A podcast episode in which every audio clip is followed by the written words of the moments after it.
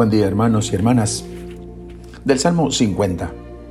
El Papa San Gregorio Magno en su exposición de los siete salmos penitenciales tiene un comentario a este salmo, el 50, del cual les comparto a ustedes lo siguiente. David habla por todos los hombres. Un hombre fuerte que ha sido herido siente que se le acerca la muerte y yace desnudo, cubierto de heridas sangrantes. En esta situación, invoca con todas sus fuerzas la llegada del médico. La herida del alma es el pecado. Oh pobre herido, reconoce a tu médico. Muéstrale las llagas de tu corazón Muévele a compasión con tus lágrimas. Con tu insistencia, importúnale. Que oiga tus suspiros, que tu dolor llegue hasta Él, de modo que al fin pueda decirte como a David, el Señor ha perdonado tu pecado.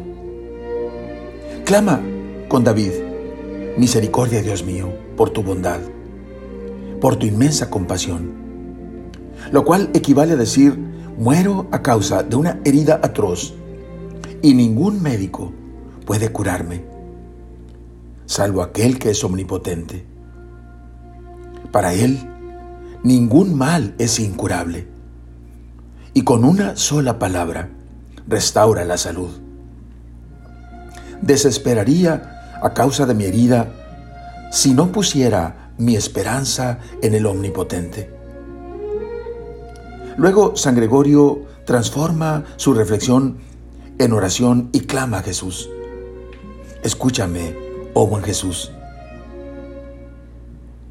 Escúchame que estoy solo, desnudo y herido, gimiendo y llamándote con el grito de David.